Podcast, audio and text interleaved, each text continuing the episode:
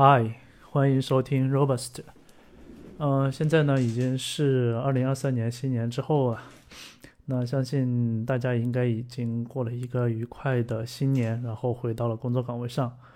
呃，我呢也好久没有来去录 Robust 的呃东西了，因为嗯，过去的一年的话，其实呃做了很多的事情，然后呢也比较忙，嗯，然后也呃很多东西呢。随着呃年龄的增长，还有包括一些嗯一些想法的一些成熟吧，慢慢的觉得会说，可能我以前的一些东西，呃不一定啊、呃是对的，或者说是不一定就没有那么的呃呃怎么说呢？不好不好去不好去讲到那种感觉出来。那所以嗯。我以前呃有讲过很多期和呃技术，其实跟技术没有太大关系的话题，所以嗯，我觉得从今年开始的话，我可能会嗯、不再去探讨那些和技术无关的一些话题，我可能会更加专注于去聊呃，特别是聊前端领域的一些东西，当然。啊、中间可能也会穿插聊一些啊、技术行业里面出现的一些新东西，但是呢，嗯，因为做 Robust 的一个初衷呢，是去能够更深入的去聊和技术相关的东西，所以如果没有经过更深入的一个研究的话，我可能不会专门的去聊。嗯，可能会出那种类似于集锦一样的，可能在一期里面啊、呃、去聊很呃聊个几个出现的这样的一些东西。那这一期的话，嗯，二零二三年的第一期嘛，那要聊的呢就是还是和我的老本行前端相关的话题了。那前端的话，呃，已经发展到了今年，其实是一个非常微妙的一个。呃，阶段，那所以这一期的主题叫做二零二三年前端的一个质变，嗯，然后有一个副标题叫做躺平程序员噩梦的开始，可能你会觉得，哎，是不是有点耸人听闻或者怎么样的？但其实，嗯，我是觉得。去年来讲的话，其实就我个人而言，我会觉得说，去年一整年其实也有，也有去放松或者松懈，呃，一些事情。所以，嗯，如果随着时间的呃推移，我们会慢慢发现，就是其实我们以前有很多东西可以去做，但是二零二二年，因为各种各样的呃内部外部的原因。我们发现，我们其实能做的东西变少了，甚至随着行业的一些压缩，嗯，可能未来能做的东西也会并没有那么的一个一个乐观。但是呢，啊、呃，對於技术而言，我觉得是，嗯、和它和行业其实是，其实是還是，嗯、要分开去看的。但是。对于这个从业者而言，就是我其实我个人的话会不是很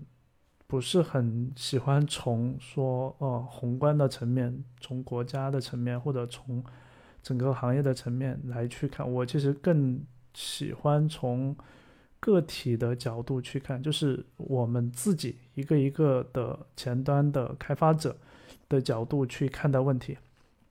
那我们其实更多的是希望说，我们自己本身有一个很好的一个发展，不管是在啊、呃、各个方面都能够有的获得一个比较好的一个回报。但是呢，呃，二零二三年这一个节点呢，对于前端来讲，其实是会有一些比较呃微妙的一些变化，可能并没有像以前那么的吃香了。所以说的话，哦、今天就来聊一聊这个话题。当然，呃，至于就是说，呃，这个整个世界的一些变化，然后国家政策的变化，还有整个互联网行业的这些变化，其实我就不再去讲了，因为这些东西大家都能够通过自身的这个体会能够感受到。我要讲的是，就这一期的话，其实主要是要聊这么几个呃话题啊。一个呢，呃，一个是去简单的回顾和总结一下过去几年前端所涌现出来的这样的一个生态。呃，你会发现这一个生态的话，它到了今天这嗯这个时候，它感觉这个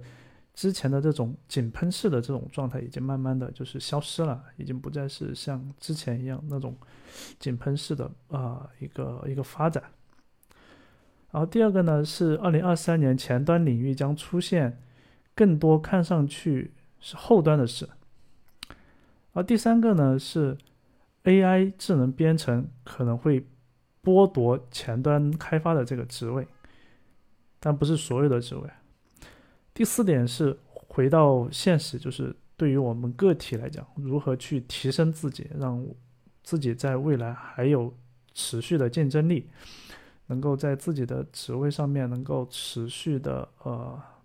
不断的发展下去。那好，首先来聊一聊过去几年的一个前端的生态。从嗯大概二零一四年开始，整个前端的这个生态呢发生了非常巨大的一个变化，但其实。嗯，其实这个时间节点呢，没有那么的清晰，因为，呃，很多事情的发生，它其实是一个循序渐进的一个过程。那我呢，是从呃二零一零年开始去做这个开发。那其实刚开始的时候呢，是前后端都做的。然后到了二零一四年左右的话，嗯，我发现就是说前端的。但是主要是指国内的前端的这个环境啊，国内的前端的环境会，哎，突然变得非常的神奇，就是，呃，它有有一些就是很重的一些东西出来，就是让你觉得好像前端很有价值、很厉害这样的一个一个一个感觉出来。在那之前的话，其实前端就是嗯。大部分是后端的人，他去啊做一些类似呃前端的一些工作，来去弥补上就是界面的一些交互而已。但从一四年之后呢，整个前端的一些呈现也好，然后整个前端的编程，它的一个范式也好，都有一些变化。我记得我最早的时候啊，接触到就是说和我之前之前的这个编程的感觉不一样的，就是用了那个。阿里的这个玉博，他写的一个叫做 CJS 的一个，呃，CJS 的一个框架。那这个框架的话，呃，现在已经死掉了。但是呢，它对于我们国内的程序员，就是像我这一代的程序员来讲，其实是一个非常重要的一个一个东西，让我们去看到了，就是说，呃，前端的这种模块化的一个一个可能性。那有了这个东西以后呢？其实整个前端的一些编程，然后它的它的这种呃模式啊什么的都发生了一些变化。还有呢，就是 AngularJS 和 Backbone 这两个框架的呃发布。那其实，在二零一二呃一四年的时候，其实已经是这两个框架已经是比较比较怎么说呢？比较成熟了。但是。在那之前的话，整个前端件其实都是不温不火的。然后二零一四年之后，哎，突然出现了，嗯，这个一些就是很神奇的一些东西，比如说 React 发布了，然后呃，比如说一些呃，像像像这种构建工具发布了，然后这些东西就带来了整个前端的一个。怎么说呢？可以说是史无前例的一个呃变化，它让我们的整个前端的工程啊开始开始工程化。就是以前的话，就是前端它就是散的，就是没有没有那种呃那种那种成建制化的一个一个感觉。那从那之后呢，有了这个工程化的一个概念，那前端的话。不管你是写代码也好，还是说你这个工作也好，就感觉好像是一个正规军，而不是那种杂牌军这样子。然后在那之后呢，就慢慢涌现了呃，React、Vue、TypeScript，还有像 Webpack、Babel、Vite，那这些各种各样的东西，甚至的话，前端去侵入到多端，比如说呃，Native，像我们最早用这个呃混合架构，就是 Hybrid，就是给给这个网页套一个壳的这种方案，到呃 React Native 这种。这种就是，嗯，通过前端来去，呃，通过这种 bridge 的这种方式来去执行原生的一些呃能力，还有小程序，那还有像后端，就前端的一些侵入到后端去做一些事情，有这个 BFF 层，然后再之后呢，还在整个前端的这种啊架构的领域。甚至是一些呃，像这个微前端，还有这两年特别火的低代码等等这些东西，其实都是前端搞出来的。那这些东西的话，其实对于我们整个前端行业来讲是非常非常的 有意思的，就是而且是很有很有价值。但是呢，从呃二零二二年开始。类似的东西，哎，好像突然嗯暂停了一样。这个正正好是这个暂停的话，让我们可以去反思，就是去想一想，哎，过去这几年的这个前端生态的这种繁荣，它的价值到底在哪里？它哪一些东西是，就像我们整个国家这个经济一样，哪些是实体，哪些是虚的？实体经济和这个实体的不能叫经济，就是这里面有哪些东西是不会被淘汰的，哪些东西它就是昙花一现的，就这里面有很多东西会让我们去思考。我自己觉得是说，过去的这些年虽然很繁荣，但是对于大部分的前端程序员而来啊来讲的话，其实这些热闹并不能让自己有。质变的一个成长，就比如说，你是做，呃，做低代码的，对吧？低代码这两年特别火，你是做低代码的，那你做了两年低代码以后，你会有什么样的一个感觉？自己的这种成长到了什么样的一个程度呢？除非是你是作为一个项目的这个整个的这个低代码平台的一个负责人。你能够从最底层的建设到你这个呃整个平台的一个运营，是怎么样把这个东西一步一步做出来，然后做成一个产品出去的？那如果你有有这个过程的话，你可能这个成长确实是比较大的。但如果你只是里面的这个呃帮手打杂的，那你的这个即使你是在这个领域你做了很久，但是你其实。这种质变的这种成长，其实是，呃，很难去很难去概括出来的。然后相反，对于从整个行业来讲的话，其实很多程序员他们还是在重复造轮子，就是，呃，他会觉得别人的东西不怎么好，然后呢，自己就是写一个类似的功能的，但是呢，可能就是，嗯，出来以后就他的。目的是一样的，但是呢，它的这个用法不一样。它里面可能有一些，我对它做了一些优化，对它做了一些就是写法上的一些变更，甚至是一些就是，甚至还有一点创新。但实际上呢，就是它仍然是解决的是传统问题，而不是一个新问题。它没有去解决啊新问题，所以这种叫重复造轮子。还有呢，就是呃，很多程序员他在业务开发中呢越陷越深，很难有创新，也很难去持续做自己感兴趣的东西，也很难在一个领域可以持续的深入研究。有很多很多的程序员，包括我以前呃认识的一些，就是在呃公司内，腾讯内。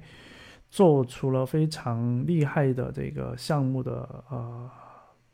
同学，随着时间的推移，就会发现说，哎，一个东西它的头，或者说，嗯，它值不值得去长时间的投入去啊深入研究？就是可能一个东西其实是，如果你真的要去呃。去去钻，去把这个东西做大做完整，确实是很多很深很，这个也很大，但是呢，可能做着做着做了两年，甚至不到两年，一年半的样子，就会发现就会反问自己说，觉得这个东西有必要按照我之前的一个一个规划去把它做的这么深吗？如果说我做完这些东西以后，它能产生什么样的一个价值呢？就它能够给我带来多大的一个收益呢？其实会发现说，呃，这个收益，它的这个呃，它的这个效益呢，是递减的。一开始的时候，头一年做的时候，很容易出成果，然后呢，也很快能够看到效益。第二年的时候，就发现这个效益减半了，然后。你要做出东西出来，它的这个你的难度反而是翻倍了。过了两年以后，你想要再做出，就是你的这个这个，因为你更深了嘛，你想要再做出更好的成绩出来，那你的这个呃难度是更加的翻倍。但是呢，这个深的东西做出来以后，它的应用性，它的这个它的嗯，它它能够带来。实际的一个价值，其实又减弱了。就是你，你很难去，就是说这个东西，你能够把它做成一个，嗯，做成一个可持续产生价值的一个东西。就是你还没做到头呢，就发现它已经好像没有价值了。这种其实是在前端有啊比较多的，但是在。但是我们想一想啊，在有一些领域，它不是这样的，它可以持续做，做几十年都没问题。比如说数据库领域，对吧？比如说开发这个 MySQL 的这个团队，但 MySQL 最最早呢不是最早是个人开发的嘛，然后后面卖给了公司团队来做。这个东西，如果你想去做啊，其实是可以做很深很深很深很深，就是而且。而且你还还能看到它的实际的一个效益，因为数据库这种东西，它随着这个年代的，就是这个时间的这个前进，它的它的性能的方面的一些要求，然后整个整个带来的一些这种就是数据查询的一些，包括架构层面一些东西，它能够带来很大的一个价值，而且因为它肯定是跟是在商业产品里面去用的。它还能够卖钱，能够卖到很多钱，但是呢，在前端领域，这个东西就很难找到一个能够持续深入研究的一个一个东西。同时的话，想要有这样的一个机会，或者说你你有资格去做这个事情，你还得在对应的这个团队里面。比如说，我们腾讯有这个腾讯文档的这个团队。那这个团队的做的很多东西呢，你会发现它的这个不管是实现难度也好，还是它的这个整个规模也好，都是很大的。但是如果你没有机会进到这个团队的话，即使你在文档这个领域非常感兴趣，也愿意花时间去投入，但是你会发现你的所有的这些努力，它没法去成规模的。去去去产生价值，就不能带来对应的回报嘛？所以其实是很难持续的。所以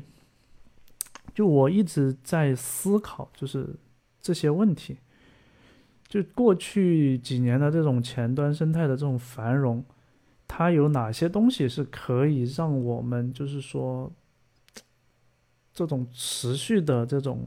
深入研究，然后同时能够持续的产生。呃，回报的这样的一个东西，其实不是特别多。包括微前端，之前我们呃，我自己也写过微前端的框架，然后呢，我也加呃参加了这个腾讯微前端的这个啊相关团队去做这个建设，就是你会发现说，嗯，这个东西你做的过程中，你会慢慢的发现它它的这个效益它是逐渐递减的，它不能够持续的带来一个回报，因为。微前端的这种这种方案，它其实是就涉及的因素有很多，它能够在你的这个项目里面产生实际价值是很难直接用数数字去把它衡量出来的。那这个东西，所以你你要做下去的话，你就会发现这个东西它的这个回报，从一开始觉得这个东西很有用，到后面它的这个用。有用的这种感觉就会慢慢的越来越弱，越来越弱。所以这个是过去几年前端生态里面涌现出来的这么多的东西，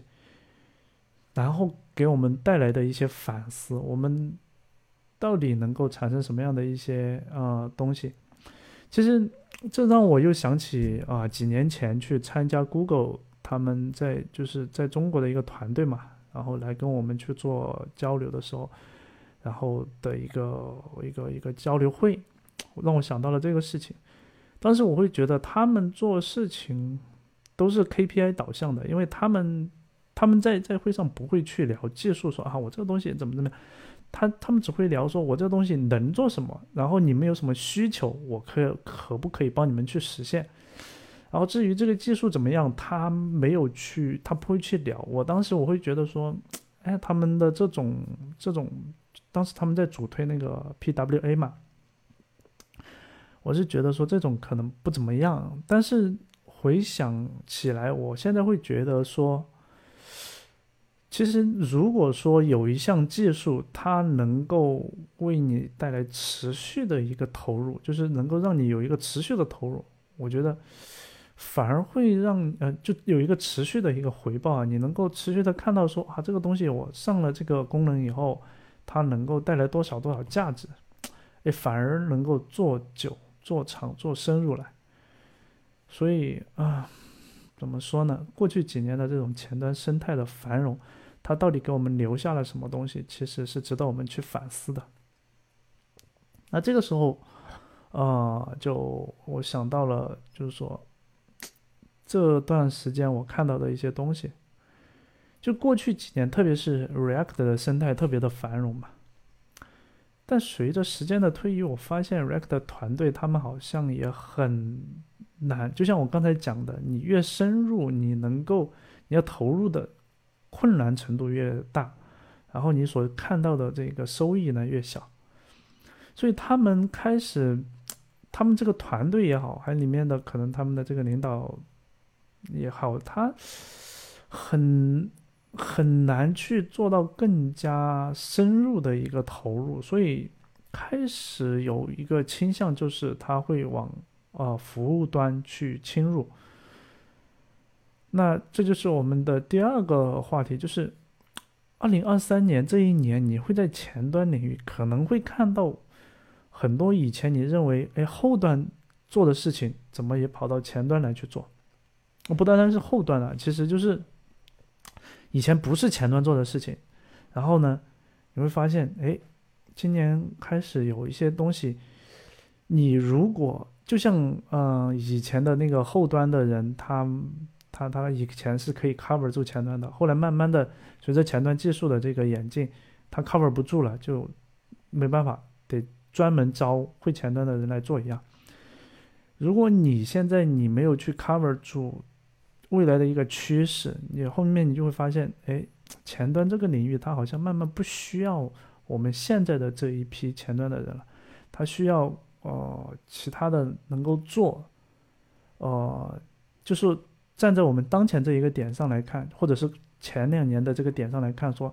哎，我们觉得这个东西不是前端来做的，对吧？但实际上呢，随着时间的推移，你会发现那个东西它还是前端的事情。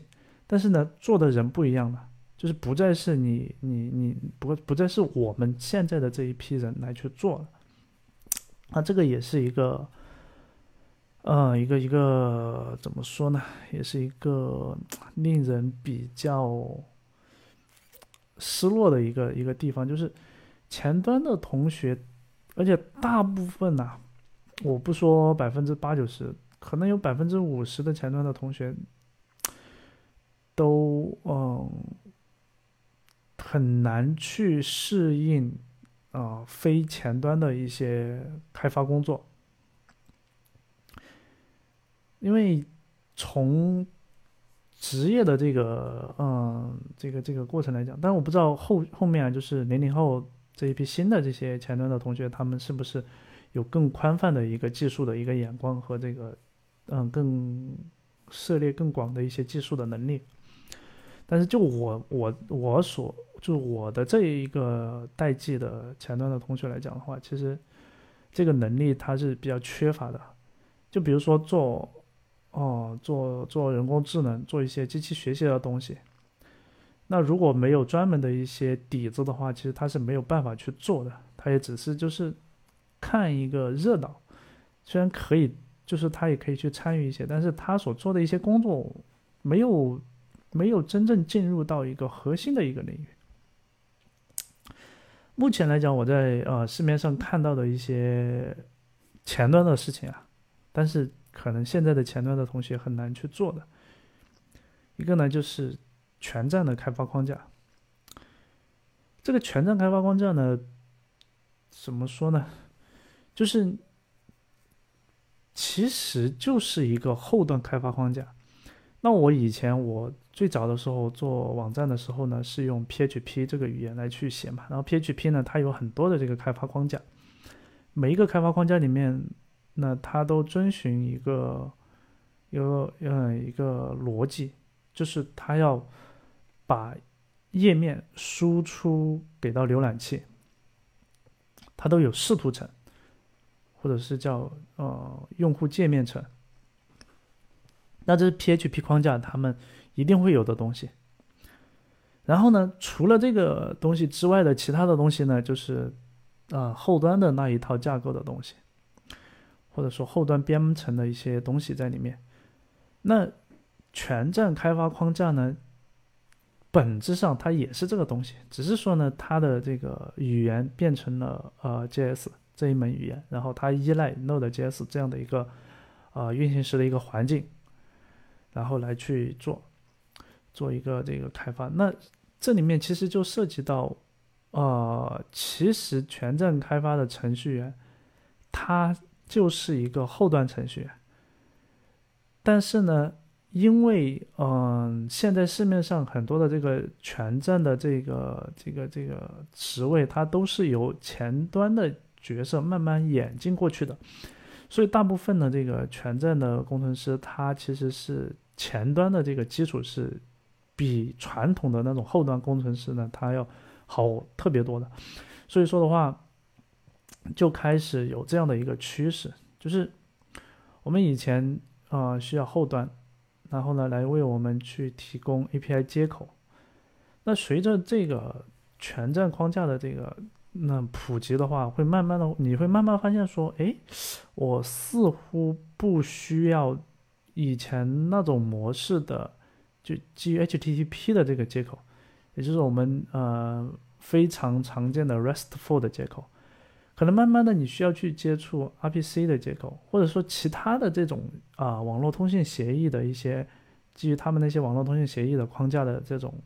呃开发的这种方式，甚至可能需要去跟系统底层去打交道。那这个时候就，如果是还是以那个 Web 前端的开发的这种思维来去做这件事情的话，那就。就就没有办法去做了，然后你会发现，现在市面上有很多的一些呃，不管是网站也好，社区里面的一些声音也好，或者说你在甚至在 React 的这个这个这个生呃生态里面也好，你会发现，哎，经常会提到这个地方，我嗯需要通过 Node 来去把这个什么东西给到前端，然后来去做。总之就是你慢慢的会发现。后，哎呀，以前我们觉得这个东西是后端做的事情呢，慢慢你要需要前端的人来去做。还有一个呢，呃，第二个呢是，呃，一个叫做呃 server driven UI 的这样的一个，它什么呢？什么个？首先它的概念呢，就是在啊服务端去呃去去把这个呃 UI 呢。先给做了，就我们以前讲叫做什么 boundless，那实际上你如果是直接是在呃后端把这个 UI 给做做完，就是以前我们的这种叫做 SSR，它就在后端把这些界面的东西其实全都已经做完了，它输它输出到前端的呢，其实是一种数据结构，就通过呃网络协议。往前端去输出一个数据结构，那一般就是一个 JSON 嘛，一个 JSON 的数据，然后它呢里面包含了所有用于渲染的一些信息。那这个信息的话，跟我们前端编程的一些信息可能完全不太一样，它可能甚至序列化，甚至是一个字节码都可以，它不一定是 JSON，可能是把它编译成为一个字节码或者是一个帮呃一个 buffer，然后呢前端呢来去用它。前端呢，它主要的工作呢，就是把它给渲染出来。那其实这个呢，有一点像呃那种运行时的低代码的那种模式，就是通过一个 schema 的一种形式呢，来去驱动前端的这个界面。然后所有的工作呢，是在后端去做完的。做完以后呢，然后前端你只要去渲染，那还有一些交互啊，用户的点击啊、拖动啊等等。那这些东东西呢，它会。啊，把你的这个交互的这个信息发送到后端去，然后来完成这个重新的一个界面渲染以后呢，它会再把这个新的一个界面的信息通过这种形式发到前端来，然后让整个界面发生变化。其实这个我在之前的这个节目里面有提到过这种模式。那第三个呢是还有一个呢叫做呃，Iceland Architecture。叫做孤岛架构。孤岛架构呢，嗯，你可以这么理解，就是比如说啊，你的这个网页上面呢有有四块儿，那每一块呢，它都是由一个独立的东西把它给渲染成 HTML 以后呢，丢给你的，然后你呢，就对于这个页面而言，它只是把这些 HTML 呢把它给包在一起，然后把它展示出来。那每一块的这个 HTML 呢，它都是呃，都是由后端来去生成的。生成完以后呢，然后 OK 交给到这个最终吐出来的这个这个东西，然后完了以后呢，给到你，给到用户去看。那其实这里面有有涉及到两个思想，一个呢就是呃微前端的这种思想，还有一个呢就是微服务。微前端的思想呢，就是说你的这个页面的话，它其实它的它的这个上面的来源是不一样的，你可以分不同的团队去做，就你可以把这个整个应用把它拆分成为不同的团队，然后结合那个呃 server driven UI，就是你用的什么技术站，其实它都不用关心，它只关心的是你输出的 HTML 给到我，然后我来组装 OK，然后给到用户就完事了。那对于嗯，对于这一块来讲，它的后端对应的就是这个呃对应的微服务，也就是说，我这个团队呢，我只负责这一块的东西。那我这一块的东西，最终给到你要用的那一个呃应用或者那个页面来讲，就是以 HTML，然后你自己来去拿着这个 HTML 了来去做你想要做的事情。那这种呢叫做孤岛架构。那其实。这里面就涉及到啊很多东西了，就包括整个的一个架构，还有你的整个前端的这个整套的技术的东西，跟我们现在的这种前后端分离的东西都完全的不一样的。还有一个呢是呃边缘渲染，就边缘呢，我个人理解就大部分情况下讲就是 CD 呃 CDN，当然可能还有一些其他的一些啊。一些一些这种边缘计算的一些东西，但是对于前端来讲，我个人理解，大部分情况下就是讲 CDN。也就是说，我们的有一些业务，其实它可以把它放到 CDN 上面去。现在，呃，市面上已经出现了，就是说具有呃计算能力的 CDN，就是你，比如说你你是放一段脚本上去，放到脚本上去以后呢，然后你去使用它的时候，其实不是使用这个脚本的这个源源码，而是使用它运算的结果，有点像那个 Lambda。但是呢，它它又，呃，它又不是，它是它又是一个 CDN，然后这个 CDN 呢，它具有一些计算的一些特性，然后呢，把它用到渲染里面来，就是比如说前面我们讲的那个那个孤岛架构那那个例子，就是你的这个界面上面，比如说有有几块儿，然后每一块儿的话，它的这个数据来源也不一样，然后它所呈现的结果也不一样。那有一些东西呢，就可以把它放到这个呃边缘节点上面去，然后把它给放在那里，然后做好对应的。就你当你去请求的时候，你可能传的参数不一样，它所渲染出来的东西不一样，但是呢，它就是被放在了那个边缘节点上面，它已经其实已经计算好了，已经放在那里了。所以未嗯，这都不是未来的事情，这都是已经啊别人已经发生了的，只是说。哦，它还没有成为啊前端编程的一个主流，但是我觉得会说在二零二三年你会发现，是单纯的客户端的这种前端编程的一些东西已经没有办法去满足，嗯，我们整个前端行业它发展的一些需要了，但并不是说，嗯。传统的这种啊用户体验这种东西不重要啊，其实是很重要的。只是说，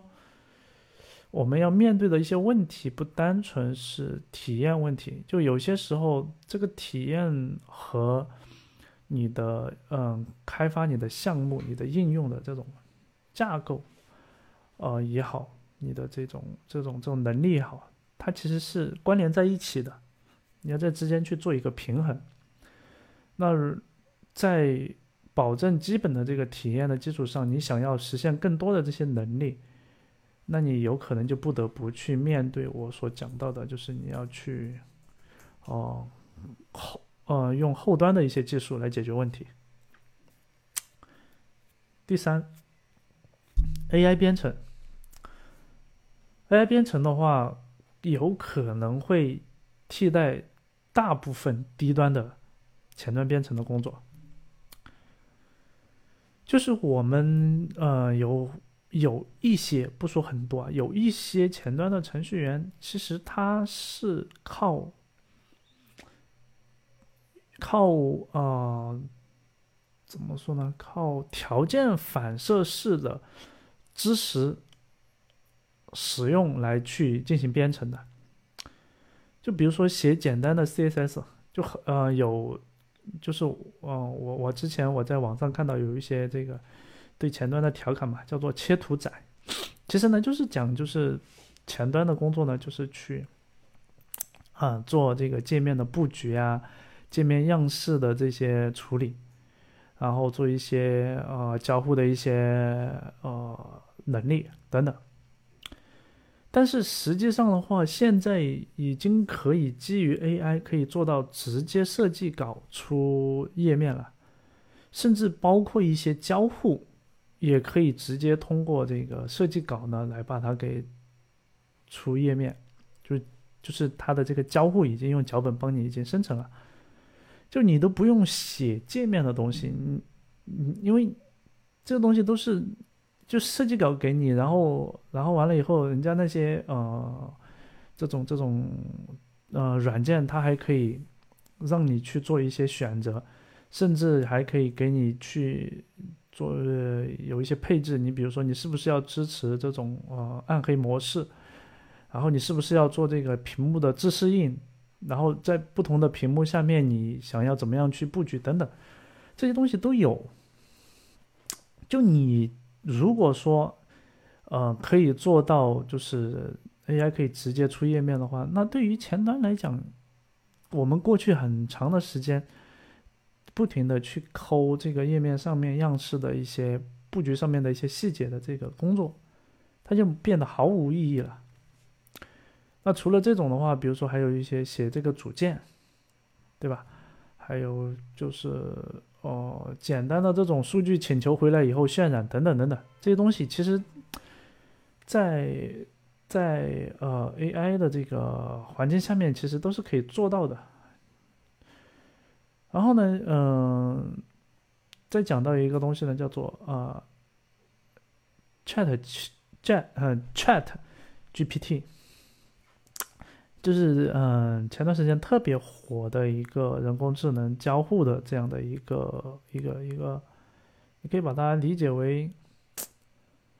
文字版的 Siri，但它的它的这个学习能力呢，可能比 Siri 呢更强，或者说是它是针对于某个领域的这种。这种这种交互，就是你给他提一个问，或者说你想你让他做一件，你给他一个命令，他把你需要的东西给到你，那他可以解决掉很多基础知识不牢、经验又不丰富的这种前端程序员。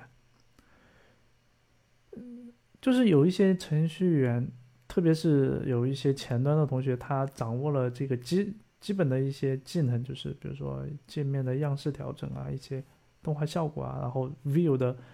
框架的使用啊等等，开始他就可以上手去做工作了。但是呢，他们呢其实基础知识是很不牢的，然后呢经验也不丰富。那如果说你可以，呃，就是你如果说你你可以去做这些事情，那你，呃，另外一个人。他在这种就是人工智能的加持下面，他可能做的会比你更好。就比如说这个，现在已经这个 GitHub 它已经，呃，让它的这个代码补全的这个插件已经开始准备收费了嘛。就是你不能确保你写的代码比人家写的代码更好，所以这种东西呢，它也会会会会。会让人去看，就是你的这个基础也好，你的这个经验也好，你都没有任何的一个竞争力。另外呢，就是把 AI 的这种交互形式，就比如说语音呐，或者是这种你的人体，甚至像 VR 那种通过这种，呃，这种这种这种设备，然后呢，再与呃低代码去结合，这会让一些。不就不会写代码的人，他也可以轻松的去创建简单的应用。就比如说，我举一个场景啊，当然这个现在目前应该市面上还没有，不过其实是这个呃罗永浩老师啊，他曾经做过类似的一个东西，就是这种交互形式，就是语音对话嘛。比如说 Siri，帮我做一个页面，然后页面的头部呢。是一个导航条，导航条下面呢是一个 banner 图，banner 图下面呢是我最新发布的文章的列表。OK，这是一个前提，然后就 Siri 就问你，那你的导航条要什么颜色呀？有没有下拉列表呃下拉菜单啊？是不是要加个 logo 啊？然后它要不要有个什么这种呃置顶悬浮啊？他问你，然后你就说我要，啊我不要，我要我不要，嗯，他就问你要多少多少宽啊？我你说十 P 手，对吧？就这种交互的形式，然后呢，把它跟低代码结合，因为低代码呢，它可以解决的是说，我的界面出来和我的代码它进行了一个一个一个一个切割，就是把写代码的这个东西把它封装了。就让你不会写代码的人他也能做，然后呢，你的这些代码的东西封装好，然后再以这种 AI 的形式进行交互，那是不是就可以做一个简单的应用了呢？就如果你没有什么特别复杂的这种逻辑，甚至有一些简单的逻辑，那也是很正常的。比如说，呃，你可以告诉他，啊，当我点哪一个按钮的时候，它需要弹出一个对话框，然后这个对话框它有一个。条件，当我的某一个业务、某一个数据它是什么样的时候，它才能够继续怎么怎么样，等等。就你通过语言的形式来去表达你的这些业务的逻辑，然后完了以后呢，让 AI 结合低代码的形式来去帮你去实现这个东西，完事儿，简单的应用做出来了。所以如果说真的这些东西它发展到了这种程度，那前端程序员的这种这种这种地位其实是是呃怎么说呢，岌岌可危的。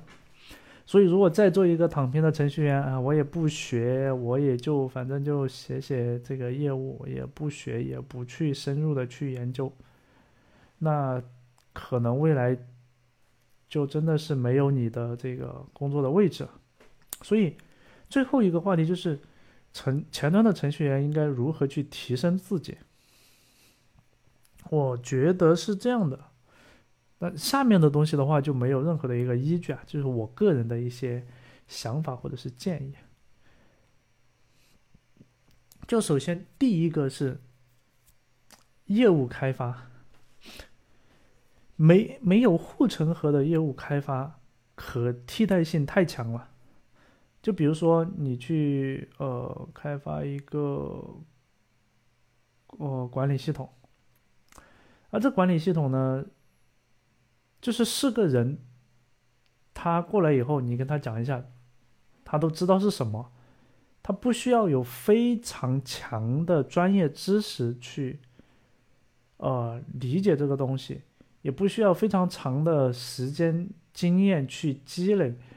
啊，这个业务它的一些东西，就我是个人，我过来我就可以做。虽然我可能我不太懂，但是呢，不太懂你这个业务，但是呢，我可以做出来，没关系。那这种就叫没有护城河的业务开发。那这种呢，替代性是非常强的。就今天让你走人，就是可以走人。就所以。而且长期的这种业务开发的话，会让你丢失创新的能力。为什么呢？因为你天天面对的是你的这个业务开发的这种这种调试也好，还有这种逻辑的这种处理好，你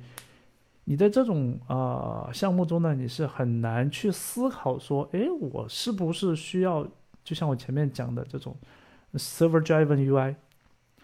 还有这个孤岛架构、边缘渲染等等这些东西。就是你长期在这个业务开发里面去去做的时候，你不会去思考，也没有机会去实践。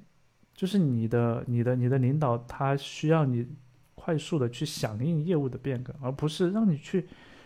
嗯，去去去做一些有的没的东西。但其实这个东西可其实是可以做的，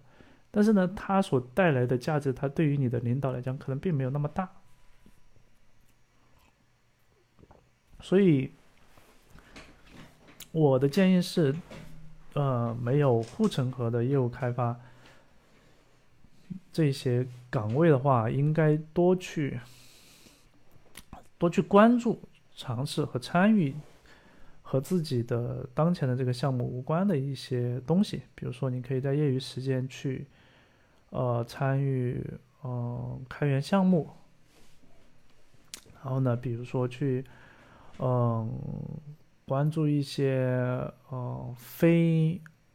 非你的和你的这个业务无关的一些呃其他的领域的一些技术。同时的话，最好是要有一个实践的一个平台。参与开源项目的话，我觉得是非常不错的一种方式。但是呢，目前其实前端领域参与开源的。就是那种能够做出成绩的开源项目呢，都比较底层，很难去做到说是有有有具体的一个产品能够做好来的一个这样的一种形式。那我个人呃觉得是说，如果我们要去选择，其实我们应该考虑是去选择创造力无可替代的领域。那我个人觉得呢，前端的这种创造力呢，主要是在视觉上面，能够做出与众不同的视觉效果，才会令人大吃一惊。而且这种能力的话，你得持续性的输出，就是你你可能今天啊令人眼前一亮，然后完了以后你就万马齐喑了，那肯定其实是不行的。你得持续性的一波接一波的这种输出，才能够让人眼前一亮，会觉得你这个人厉害，不可替代。就是比如说，呃，举个例子，我们做那个做嗯做那个工具，或者是做一些呃影视开发的一些工具，那这里面其实有很多的一些能力呢需要去做，还有视觉上面的一些。啊，东西需要去做。如果你能够在每一个功能上面，你都能够做出令人眼前一亮的效果，然后这个效果呢，还还只有你能做，那你就会发现，这工具它离不开你，那你的这种替代性呢，就非常非常的弱。这是这是一个嗯我的一个建议啊，所以呃对于。呃，后续的一些你要呃，如果你想去选择行业的话，其实应该可以考虑，就是慢慢的脱离像这种业务开发的这种这种行业，而是去选择一些呃类似这种啊工具的，比如说什么呃音视频编辑、图像编辑啊、图像识别啊，还有 AI 的一些工具啊等等。当然，并不是说，你比如说你去做 AI 的东西，你不是去去写界面啊，那没有意义的。你要做做下去，就是比如说你去做那个什么，我们那个有一个 Figma 这样的一个工具，还有一个这个就是他们那个叫图生科技他们做的一个在线版的 Photoshop。你只是怕去把这个页面写出来，而没有去深入说啊，我的这个图片编辑的这个能力，我里面的一些架构啊等那些东西都没有去设计。那其实跟你写业务、写页面没有太大差别。最后呢，就是我觉得是说，可以考虑在一个硬通货的领域呢，持续深入的去研究，而且要不断的输出阶段性的成果。什么是硬通货的领域呢？就是一些难度比较大，但是呢又市场很需要的一些呃领域。比如说，嗯，但其实现在好像已经做的差不多了，都很多。比如说，其实我想讲那个组件库。虽然组件库现在其实市面上有很多了，什么 Under Design 啊，包括我们我我们小组他们嗯，另外一个小团队呃，另外一个团队他们在做的 T Design 啊，等等，还有很多很多这种。前段时间我还看到有一个叫做哦呃 Life UI 吧，叫 Life UI，都做的特别的好。那这一个东这一类的东西，它其实是一个硬通货。像我们现在 T 底站虽然已经小有名气了，但其实它离完美还有比较长的一个距离。但是呢。这种就是硬通货，就是在这个行业里面、这个领域里面，它你可以持续深入的去研究。那比如说在呃，在在这种金融啊，或者是什么呃一些股票分析啊等等，那这个领域呢，可以深入的去研究这种呃数据分析的一些图表。对前端来讲啊。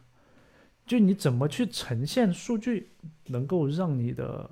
呃用户他能够对你的对你做出来的东西觉得哇，没想到我的这个数据能够通过这种方式呈现出来，还能够让我那么准确的去呃获得我想要的一个信息，等等等等。其实这个东西呢，不同的行业里面其实呃可能都有，只是呢。你要想一想，它的它的可以深入的深度有多少？然后，就像我前面讲的，你的投入的成本和最终的一个回报它有多少？然后你不断的阶段输出阶段性的成果，那即使你中间就是说，我觉得我没有必要再做下去了，那你输出的这些阶段性的成果其实也是非常有意义的，对吧？嗯，好了，那我们今天呢就聊到这里吧。